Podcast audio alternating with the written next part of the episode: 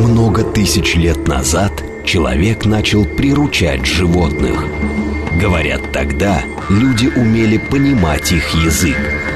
Сегодня этот навык утерян, но, как и наши предки, мы продолжаем жить бок о бок с животными. Кто они такие, наши питомцы?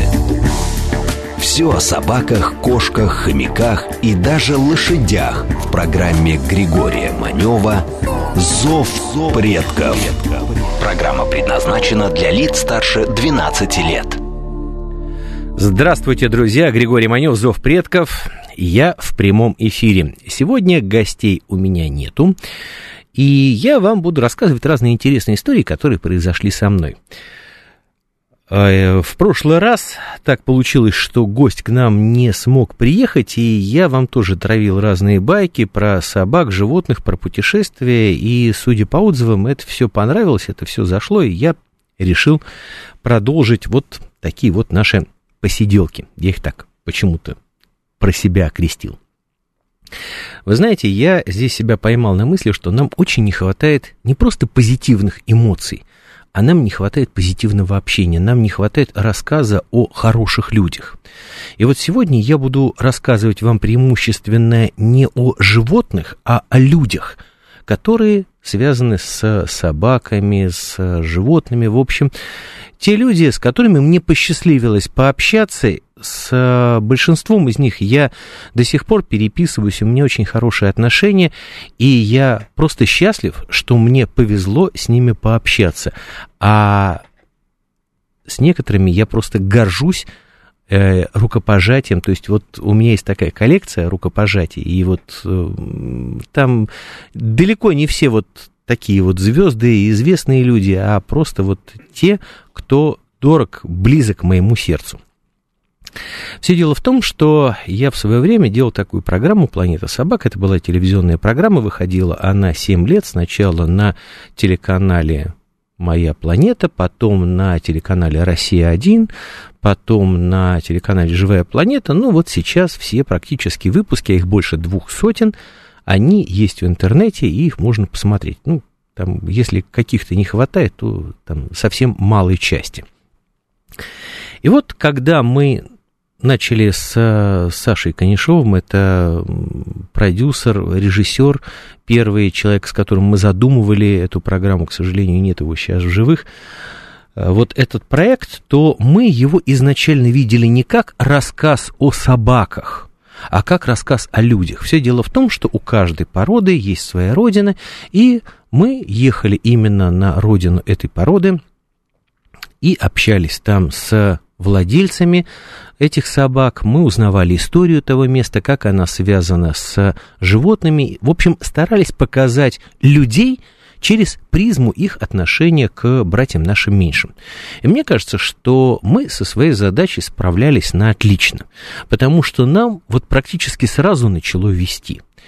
Вот, наверное, каждый журналист, каждый вот человек, э, вообще, наверное, тот, у кого многое в профессии зависит от удачи, он знает вот этот вкус фарта – Потому что удача, она такая девушка переменчивая, сегодня она есть, а завтра ее нет.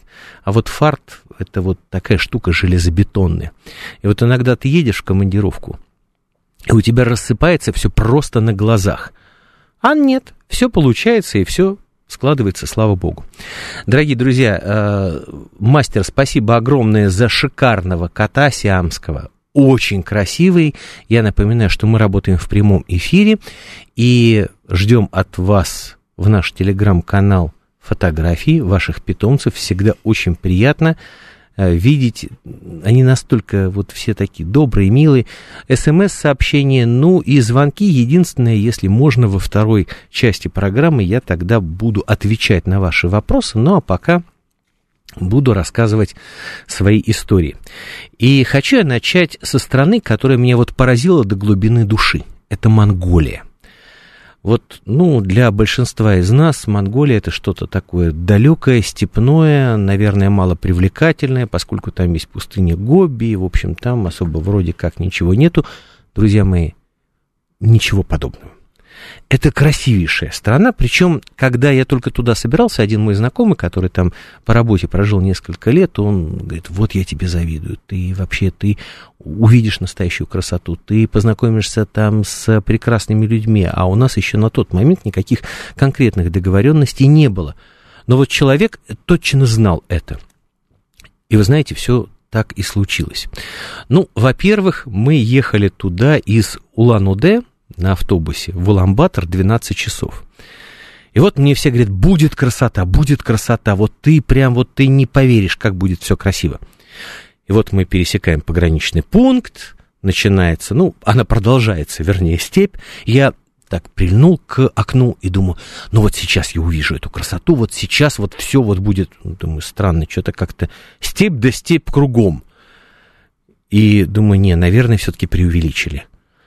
И я задумался сначала, там, какие-то свои, там, личные мысли пришли, потом начал думать о, там, предстоящей работе.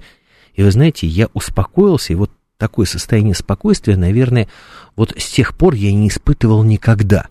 Потому что мне было так хорошо, и вот ты когда смотришь на эту бескрайнюю степь, где непонятно заканчивается земля, где начинается небо, вот этот вот купол такой, он даже как-то отзеркаливается. К сожалению, вот при всем богатстве русского языка я вам не могу передать, насколько это красиво. Ну и, конечно же, здесь нужно говорить, если мы говорим о Монголии, то о монгольском гостеприимстве.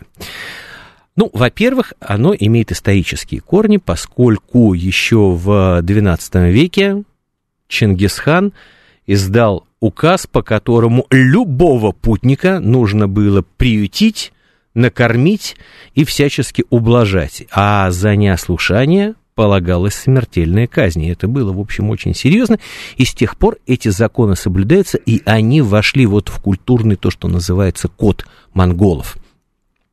Очень интересно, что ты можешь зайти в Монголию в любую юрту, даже если там нету, гость... вернее, хозяев, ты можешь воспользоваться всем необходимым и даже не дождавшись приезда хозяина, можно поехать дальше по своим делам, и в этом ничего страшного не будет. А если придет хозяин, то тогда он тебя обязан спросить, вернее, он тебя обязан всячески поить, кормить, ублажать, э, значит, рассказывать о своем хозяйстве и так далее, а через три дня задать тебе вопрос. Не ждут ли тебя, дорогой путник, любимая жена дома и неотложные дела в дороге? Если путник говорит «нет» не ждут, значит, он дальше также три дня должен тебя поить, кормить и ублажать, а через три дня тебе задаст тот же самый вопрос. Андрей, шикарный пудель. Вообще пуделя, это моя одна из самых любимых пород, уж прошу прощения, никого не хочу обидеть, но вот пудель, это, конечно, это что-то с чем-то. Правда, говорят англичане, что это еще уже не собака, но еще не человек. Это просто вообще фантастические создания. Так вот, а, кстати говоря, всегда около юрты сидит старый большой волкодав, это монгольский банхар, очень красивое создание, при этом очень дружелюбное к людям. Все дело в том, что у животных... Андрей, вам спасибо большое за фотографии. Это у нас здесь такое общение в телеграм-канале происходит. Марина шикарный, кот беспородный, но видно, что очень любимый. Кстати говоря, а, очень хорошо окрас шерсти соответствует дивану. Так вот, вот эти вот большие волкодавы, которые относятся очень дружелюбно к людям, а, они всегда тебя встречают около юрты, виляют хвостом. Все дело в том, что в Монголии одна из самых больших концентраций в мире волков. И вот как раз, а, вот, ну, есть такое, если мы будем вдаваться в тонкости кинологии, зоологии, есть внутривидовая агрессия – это вот как раз когда собака агрессивно настроена по отношению к другим собакам, к волку, и межвидовая агрессия – это вот как раз когда а, это вот к человеку. Вот они, эти собаки, лишены вообще агрессии к человеку, но при этом это серьезные защитники от волков, и там на самом деле используются эти собаки очень широко до сих пор, связано с ними огромное количество поверий, э, ну, потому что это вот, ну, не просто какие-то вот там отвлеченные какие-то непонятные друзья человека. Нет, они до сих пор там несут службу, они очень распространены, что самое интересное. Вот этих собак там нельзя э, купить или продать. Это вообще во многих э, странах Востока, Средней Азии, это очень дурной тон, когда ты предлагаешь деньги за собаку. Поскольку друга нельзя купить или продать. Его можно выменить, его можно подарить, его даже можно украсть. И это, в общем, ну, к тебе отнесутся с пониманием. Но вот если ты будешь предлагать деньги, это можно обменять на деньги. Но вот слово «купить» упаси Господь вообще там произнести. То, что касается людей, я вспоминаю там человека, который стал моим другом, зовут его Адбаяр – а, кстати говоря, в монгольском языке нету, насколько вот я помню, нету фамилий. Там есть имя отца, которое, кстати говоря, ставится впереди, а имя самого человека пишется вторым словом.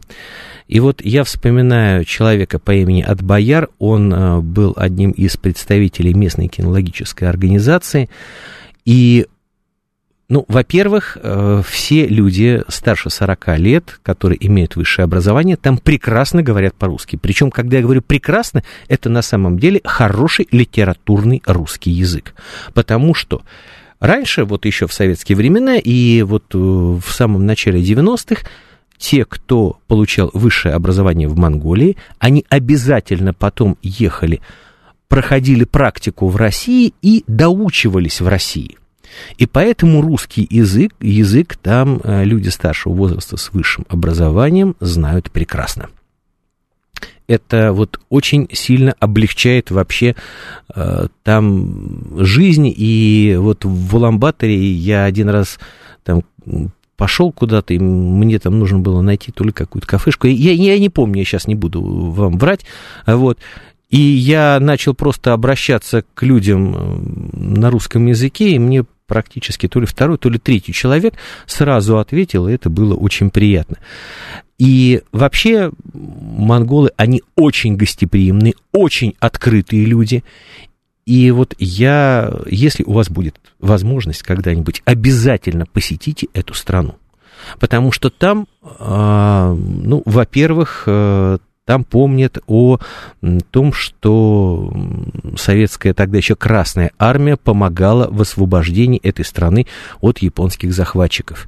Там в Уламбаторе, э, рядом с Ламбатором есть гора такая Баян-Саган, и там монумент очень красивый, за которым до сих пор ухаживают, и это очень приятно. И, конечно же, вот такое вот радушие, когда тебе люди на улице улыбаются – и когда тебя принимают с распростертыми объятиями, единственное, ну, нужно понимать, что это, если вы поедете куда-то за пределы а, Уламбатора, то это экстрим. Почему? Мы когда ехали в э, Среднегобийский Аймак, это на границе с пустыней Гоби, вот как раз э, человек, с которым мы ехали, наш сопровождающий, э, от бояр, он взял две э, запаски, два запасных колеса и жаловался, что он не нашел третье колесо. Почему? Там очень острые камни, и вот наезжая на этот камень, можно пробить запросто колесо. И мы пробили, и он начал даже в какой-то момент нервничать, переживать, что вот больше запаски нет.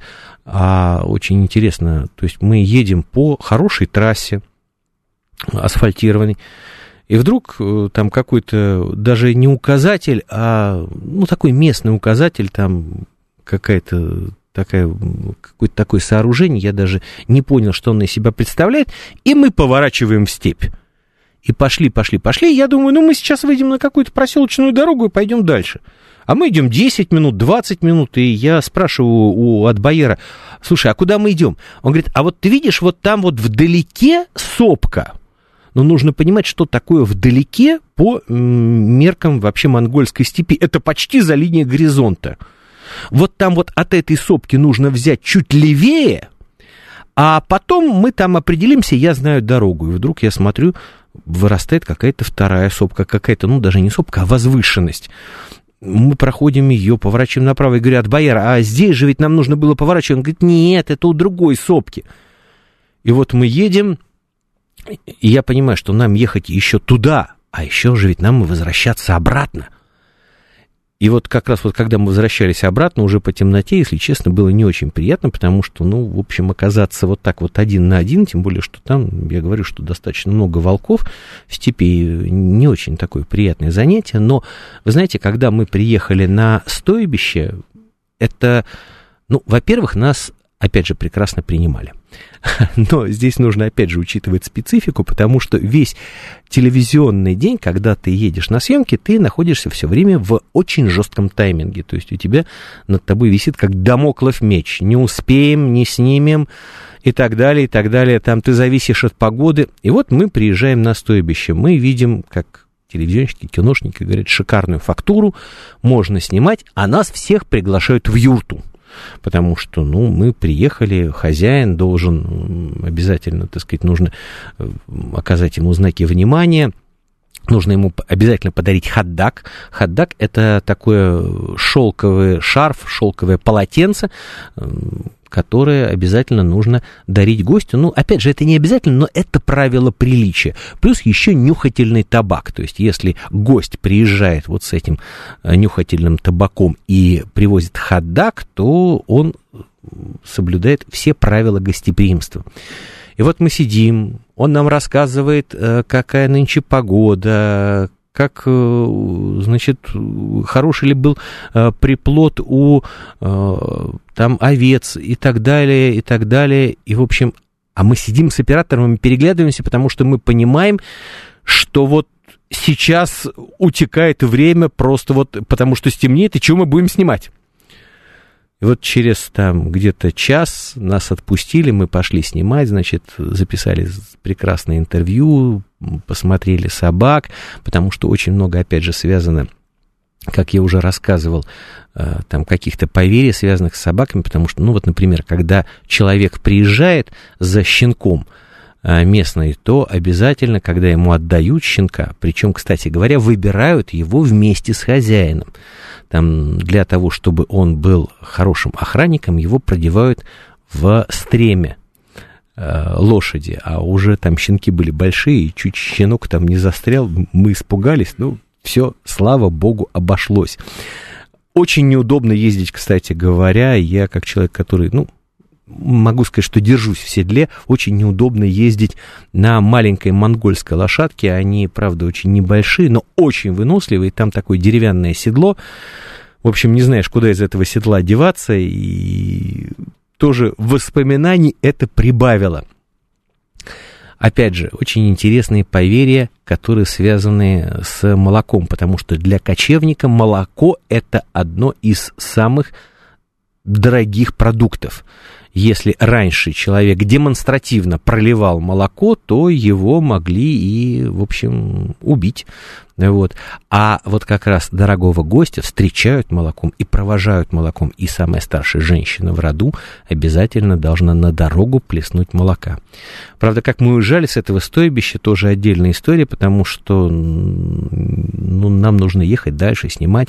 И мы такое впечатление, что все-таки обидели человека, чебана, потому что который уже там приготовил стол, уже было все готово, приехали э, там люди из других стойбищ, а мы посидели быстренько за столом, мы, мы говорим, все, нам нужно ехать в ночь. Он говорит, как, куда вы в ночь? Мы говорим, вот в Уламбатор, у нас завтра еще одна съемка. И человек не понимал, как же так, и мы его долго убеждали, что он на... А человек подумал, что, мы его... что он чем-то обидел нас. И нужно просто понимать вообще нравы монголов и вот все эти отношения между людьми, когда человек, он недоумевал, почему гость не хочет, не может остаться, потому что там была такая красота. Знаете, вот у монголов есть такое поверье, если у тебя в жизни что-то идет не так, вот все валится из рук, вот ты не знаешь, что делать, ты должен приехать в то место, где ты родился, лечь на землю, и успокоение само в тебя войдет, и обязательно ты найдешь правильное решение. И вот я хоть никогда до этого в Монголии не был, и ни разу не монгол, тоже то ли к сожалению, то ли к счастью, я не знаю.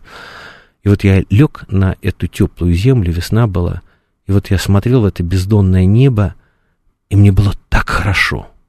вот, вот какое-то единение с этой землей, с этой страной, с этими людьми я почувствовал, и я очень надеюсь, что частичку вот этих своих эмоций, ощущений я сейчас передал и вам. Прежде чем отправиться в Монголию, так, прежде чем от, из Монголии, я хочу сказать огромное спасибо за, фотог... за фотографии. Э, не очень понимаю ник. А, Луки.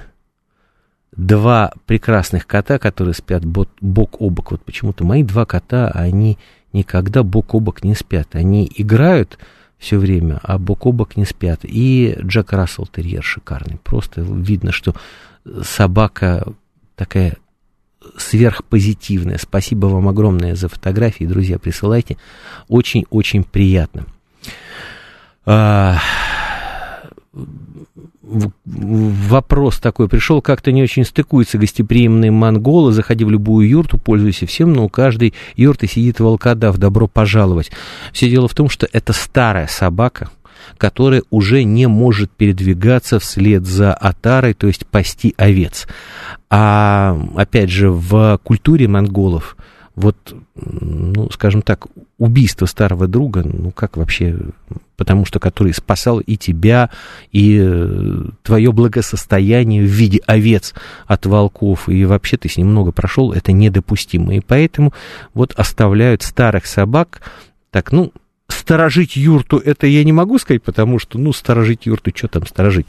Волки, они идут за отарой, а от людей там сторожить нечего. Так что, да, на самом деле, вот есть а, такая история. Мы тоже, честно говоря, в свое время очень удивились. А в Монголию мы ехали из Улан-Удэ, замечательное место, и которое мне запомнилось, опять же, ну, там э, Байкал, это э, южная сторона Байкала, потому что почему-то Байкал больше как-то ассоциируется с Иркутском, но вот для меня Байкал это вот как раз со стороны Улан-Удэ очень красиво. Э, ну, о Байкале можно рассказывать очень долго, но это, наверное, как-нибудь в другой передаче или там другие спикеры вам расскажут лучше. А меня поразил э, Ивалдинский Датсан. Это э, самый большой буддийский монастырь у нас в стране. Он был основан в 1946 году, и, как рассказывают, после войны группа буддийских монахов поехала в Москву на прием к Сталину с просьбой о том, чтобы можно было организовать вот э, этот монастырь, и там этот монастырь появился. Там а, есть э, мощи, нетленные мощи. Ой, уже, уже скоро новости, господи, как же быстро-то время идет. Давайте я вам об Волгинском Датсане расскажу позже, потому что это вот то место, опять же, в котором мне кажется, что обязательно нужно побывать. Это наша страна, Россия, то есть туда можно долететь. Это, но это, опять же, это очень красиво, замечательные люди. Ой, но это уже, видать, после новостей. Извините, делаем паузу. Много тысяч лет назад человек начал приручать животных. Говорят, тогда люди умели понимать их язык. Сегодня этот навык утерян, но, как и наши предки, мы продолжаем жить бок о бок с животными кто они такие, наши питомцы. Все о собаках, кошках, хомяках и даже лошадях в программе Григория Манева «Зов предков». И снова здравствуйте, друзья. Григорий Манев. Работаю я сегодня без гостей в прямом эфире. Жду ваших сообщений и фотографий в наш телеграм-канал. С удовольствием буду комментировать ваших прекрасных котиков и собачков. Они на самом деле прекрасные. Это не какой-то дежурный комплимент.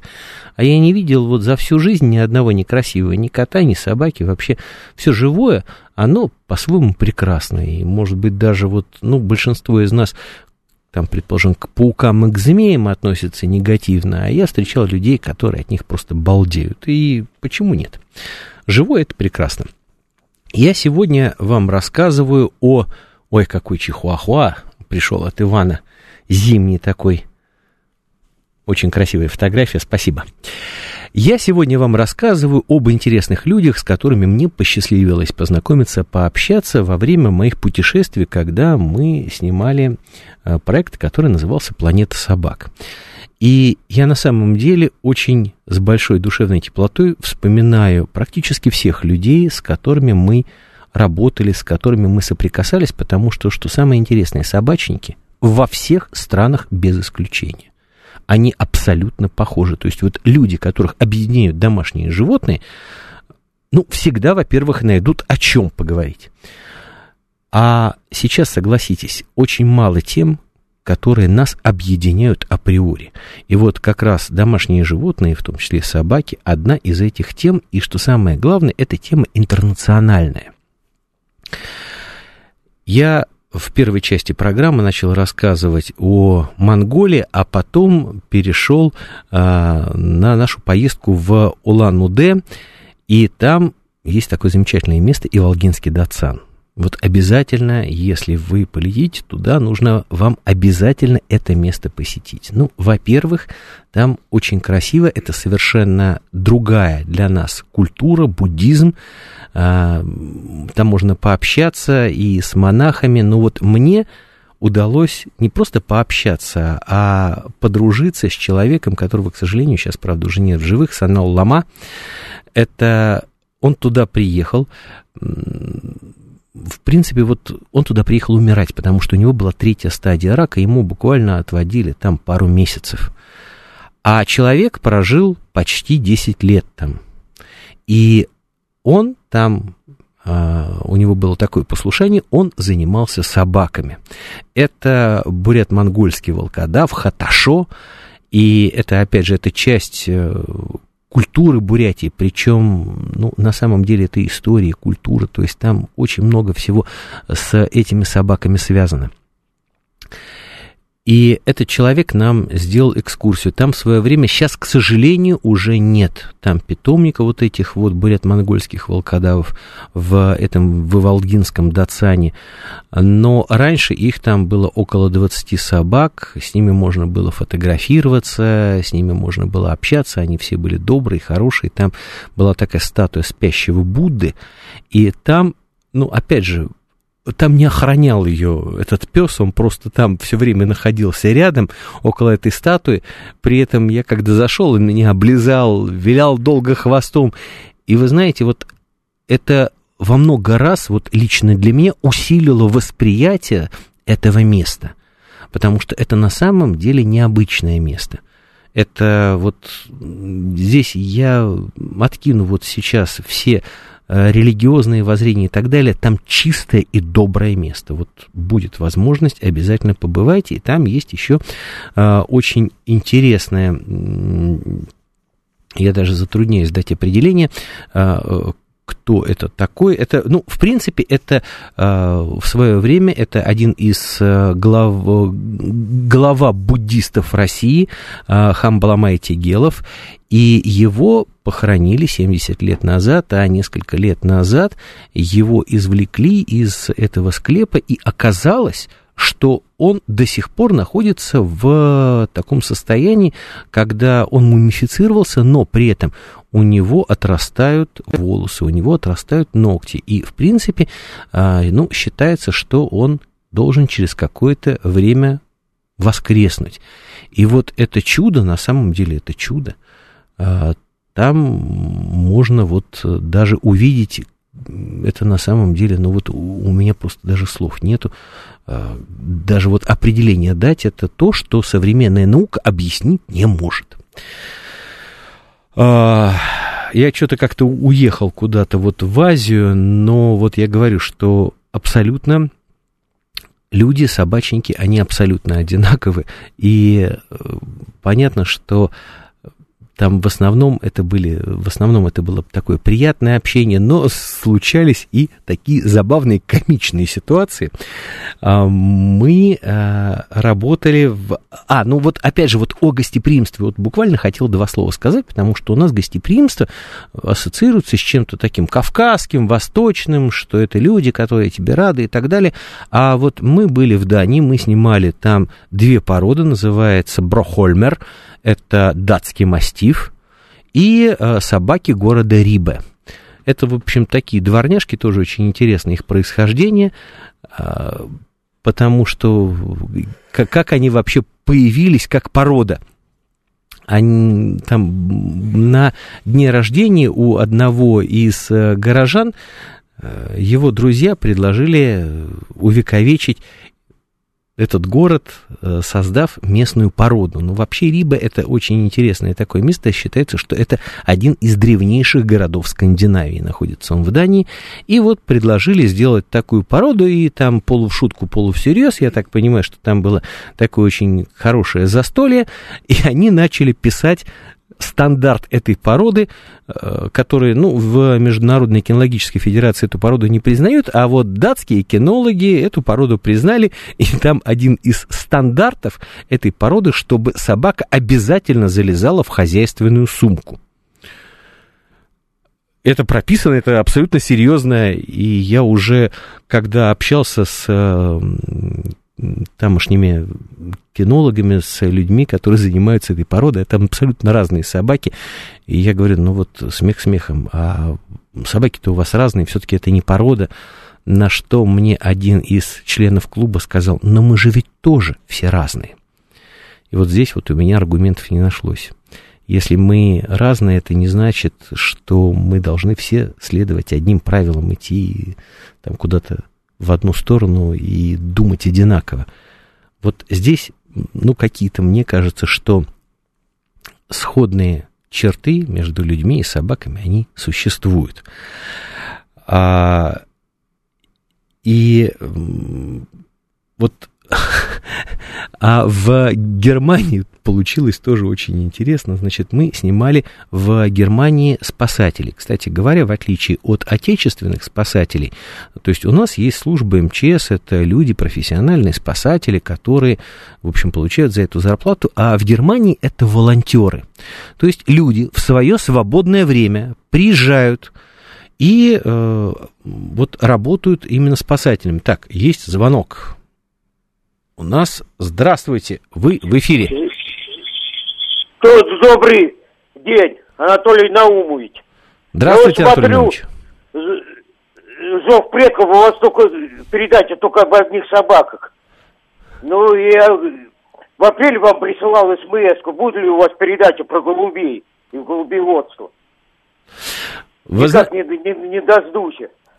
Вы знаете, вот... Я, я, я ошибся в смс сказал, что она и сокращается, голубеводство, из-за компьютеризации и урбанизации. А на самом деле она истез, просто истязает. Вот я смотрю, пустые голубятни, умер старый голубятник, все, а молодые не идут ему. Как... Спасибо огромное за напоминание. Э, ну, кстати говоря, вот если сейчас кто-то из голубеводов нас слушает, я буду очень рад. Если будет такая возможность, напишите, мы обязательно пригласим вас в студию, потому что на самом деле я знаю, что очень много голубятин стоит в Москве. Очень много людей раньше этим занималось. И, кстати говоря, на птичьем рынке раньше очень много продавалось голубей. А сейчас этого мало, но вот Буду очень рад, если такой человек объявится. Здравствуйте, вы в эфире. Еще один звоночек у нас. Здравствуйте, меня зовут Николай Николаевич. Хочу передать привет всем собачникам. Спасибо. И еще я короткий стих сочинил. Вот. Собака, ты не собака. Собака, ты человек. А ты человек, собака, так как не строишь социализм. Вот. У меня у самого две собаки. Лабратакса помесь и Фила Бурзилера с э, двор-терьером. Вот. Взяли из приюта. Спасибо вам огромное за стихи. Спасибо вам огромное за это сообщение. Ну, вообще, вот я говорю, что собачники, они во всех странах мира, во всех городах, это люди одинаковые. Я понимаю, что мы сейчас почему-то вот так вот больше э, времени уделяем собакам в наших программах, но обещаю, будут и кошки, и постараемся найти голубеводов, потому что это свой мир, это такая своя планета, потому что, ну вот раньше вообще голубеводство, наверное, голубятня была, ну, если не в каждом дворе, то, ну, наверное, на каждой улице. И люди, которые занимались разведением голубей, вот гоняли голубей, это вообще был такой, такая городское, дополнение городского ландшафта, это была такая городская легенда. Вот. Так что ну, а если возвращаться вот к моему рассказу, а, так, а, так, пришло сообщение от мастера в смертельной битве монгольского волка Дава, Дава и Волка. Кто побеждает? Как лечат раненых волкодавов а, кочевники? Вы знаете, ну, давайте так, вот это заблуждение, когда человек считает, что вот выходит волк, выходит волкодав, и волк говорит, давай драться. Волкодав говорит, давай. На самом деле ничего подобного, потому что один волкодав всегда проиграет одному волку. Но это есть такие редчайшие случаи, когда домашнее животное может победить дикое. Но, как правило, домашнее животное, оно физически слабее дикого, потому что все-таки, ну вот такая одомашненность, она придаю, а, она, ну, в общем, одним словом, волк это животное, которое прошло уже определенную стадию отбора. И волк, например, он всегда чувствует, куда можно заходить, куда нельзя заходить. Собака, как правило, она просто волка отпугивает. И с волком может справиться там две собаки, несколько собак. Но вот так вот один на один я много общался с владельцами волкодавов, причем настоящих, в Средней Азии, в Узбекистане, в Казахстане, в Монголии даже в Италии, потому что там тоже, кстати говоря, как ни странно, там стоит проблема волков. Там э, в свое время в регионе Абруццо и э, там выпустили волков. Сначала это была такая резервация, то есть, ну, э, такая охраняемая территория, а потом волки там расплодились и, в общем, вышли за пределы этого заповедника, и там сейчас они очень сильно докучают местным фермерам. А по закону их ни в коем случае отстреливать нельзя. То есть, если даже, э, в общем, будет охота на волка, но это на самом деле это огромный штраф и тюремное заключение. И там вот благодаря этому опять возродилась местная порода волкодавов, маромабрудская овчарка, и там они вот сейчас достаточно востребованы. И вот такой способ защиты, он там приемлем. Потому что вот даже вплоть до того, что если, ну, это опять же особенности законодательства страны, что если фермер страдает от набегов волков, то он может получить компенсацию за свой ущерб, но этот ущерб ему нужно очень долго доказывать, что он был причинен. И там на самом деле это достаточно большая сложность. И вот мы когда были в этом регионе, это восток Италии, Абруццо, там люди жаловались. И опять же говорили, что одна собака с одним волком не справится. Григорий, жаль, что у нас в стране нет партии любителей собак. Была, кстати говоря, раньше любители, партия любителей домашних животных а, со своим депутатом в Госдуме. Думаю, за вас бы проголосовало много людей. Андрей, спасибо вам большое за доверие. Но сейчас политика это вообще дело такое, что туда лучше не соваться. Но если такая возможность будет, э, буду обязательно защищать права братьев наших меньших, но и отставить интересы как любителей собак, так и любителей кошек. В общем, занимаюсь этим уже почти четверть века, наверное, благодаря своей профессии журналиста. А по поводу, очень интересно, здесь опять же вот собачники всегда похожи и, в общем, относятся к друг другу с пониманием. В свое время мне посчастливилось побывать в уникальной стране, которая называется Южноафриканская республика. И мы побывали в одном из самых неспокойных городов мира, Йоханнесбурге. Йоханнесбурге и Притории мы там снимали а, о родезийских риджбеках, там была программа, и о южноафриканских бурбулях.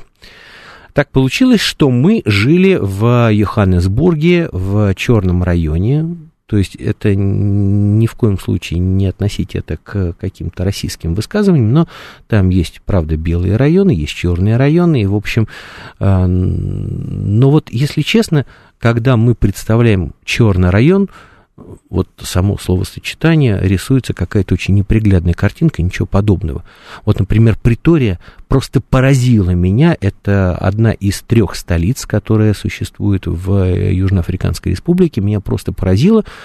Ты идешь абсолютно чистой улицы. То есть э, дружелюбные люди. Ну, правда, ночью мы там не гуляли, нас предупредили, чтобы мы с заходом солнца этого не делали, и судьбу мы не искушали. Но вот днем ты идешь, абсолютно чисто, дружелюбно, ты проходишь буквально несколько кварталов, и там роскошный парк. Причем парк, который не обнесен забором. В парке там какой-то пруд, там плавают золотые рыбки, сидит пожилой служитель этого парка, читает газету, и при этом все чисто и спокойно. И вот здесь сразу начинается ломка. Так, подождите, вот э, как, как же так, вот э, такое вот неблагополучие, такое вот э, такое криминальное место, ну, нас, да, предупреждали, чтобы мы там были поосторожнее, но Бог миловал. Кстати говоря, один единственный раз нашу съемочную группу ограбили, это было в просвещенной Флоренции. Тоже отдельная история, ну да ладно. Так вот, в Йоханнесбурге мы перед выездом там, в какой-то питомник э, вышли из гостиницы, стоим, а я говорю, что это черный район, то есть там белые э, люди, белые жители Йоханнесбурга не очень там любят бывать. А я спокойно, в общем, как-то... И на другой стороне, вижу, стоит такой здоровенный чернокожий парень с э, питбулем. Вот. Я смотрю, так, питбуль виляет хвостом, я ему говорю по-русски, ты мой хороший, ой, ты мой сладкий такой, а? А он мне еще сильнее начинает вилять хвостом. И на меня этот крепкий чернокожий парень так смотрит, тоже начинает улыбаться. Я перешел дорогу, присел к этой собаке, начинаю его гладить, чесать, говорить ему какие-то вещи. Вот. Э, этот парень там говорит, «А откуда вы? Я говорю, мы из России. Вот а что здесь делаете? Я говорю, да мы вот кино снимаем. Ну, в общем, так поговорили, мы там, ну, минут 10, этот питбульк все ко мне ласкался, я его гладил, чесал, в общем, ну, было такое душевное общение. А на другой стороне улицы стоит наш провожатый, э, тоже там чернокожий таксист, и боязливо так на все это дело поглядывает и не решается перейти через улицу. Я не понимаю, почему. Ну, думаю, ну, наверное, боится вот такой вот большой собаки. А, мы пообщались, все, пожали друг другу руки и разошлись. Я сел в такси, мы поехали. А, а этот таксист говорит, слушай, а ты что, этого человека знаешь? Я говорю, да нет, вот только познакомились, такая у него классная собака. Он говорит, ты понимаешь, это очень авторитетный человек в этом районе. Я говорю, и? Ну вот ты понимаешь, вот, вот так вот просто вот белый человек, ну там на самом деле там очень сложная здесь ситуация, я бы не хотел сейчас в это во все влезать, вдаваться, там исторические предпосылки, в общем, программа-то не об этом, разговор не к этому сводится. Он говорит, и что, и вы вот так вот нормально общались, он тебя отпустил там? Я говорю, да. И вот это еще одно подтверждение тому, что если ты по-доброму относишься к Э, собаки, ты относишься по-доброму к братьям нашим меньшим, ты всегда найдешь единомышленника. Вообще, э, я в свое время услышал очень интересную фразу, что если вы обидели ребенка или собаку человека, то он вам этого никогда не простит. Причем оскорбление в свой адрес он может вам простить и забыть достаточно быстро. И это на самом деле правда.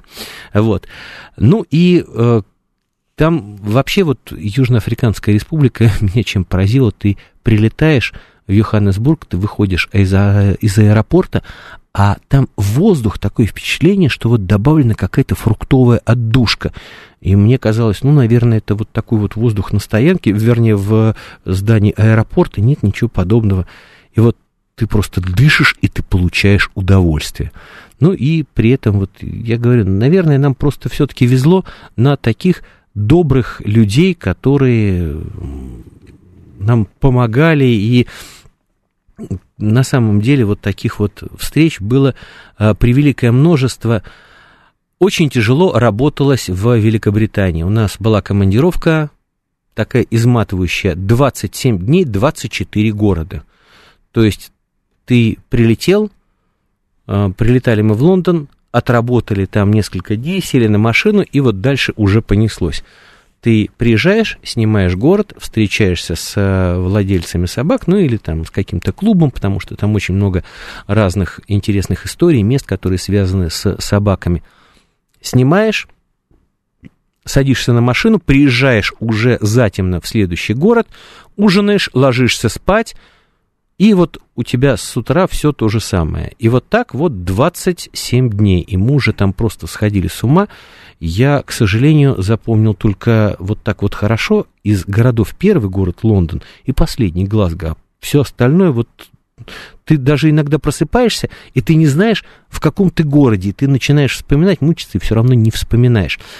И э, чем еще была сложна командировка в Великобританию, потому что вот когда мы читаем книги об Англии, о вот такой вот закрытой атмосфере, это на самом деле правда.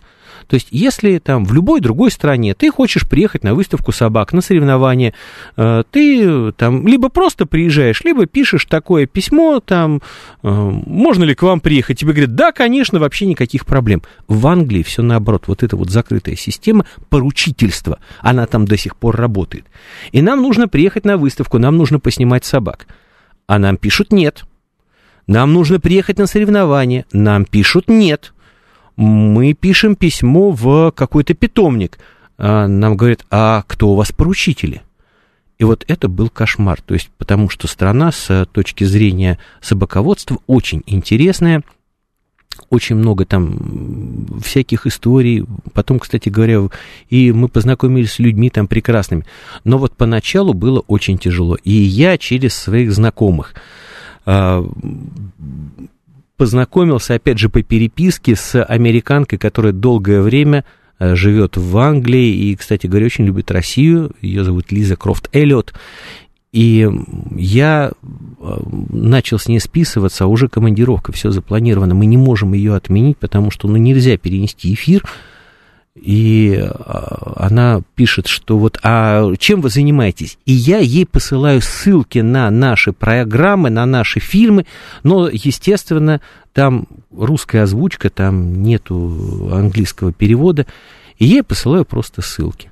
На следующий день она мне пишет, я за вас поручилась везде, вы можете прилетать, никаких проблем не будет. А потом оказалось, когда мы уже встретились лично, она смотрела наши программы всю ночь. Она говорит, я ни слова не понимаю по-русски, но мне было так интересно. И вот когда мы называли имя там Лизы Крофт Эллиот, там, а вы от кого и, и как вы вообще здесь оказались? Мы говорим, нам посоветовала к вам обратиться Лиза Крофт Эллиот. И все вопросы решались на раз-два.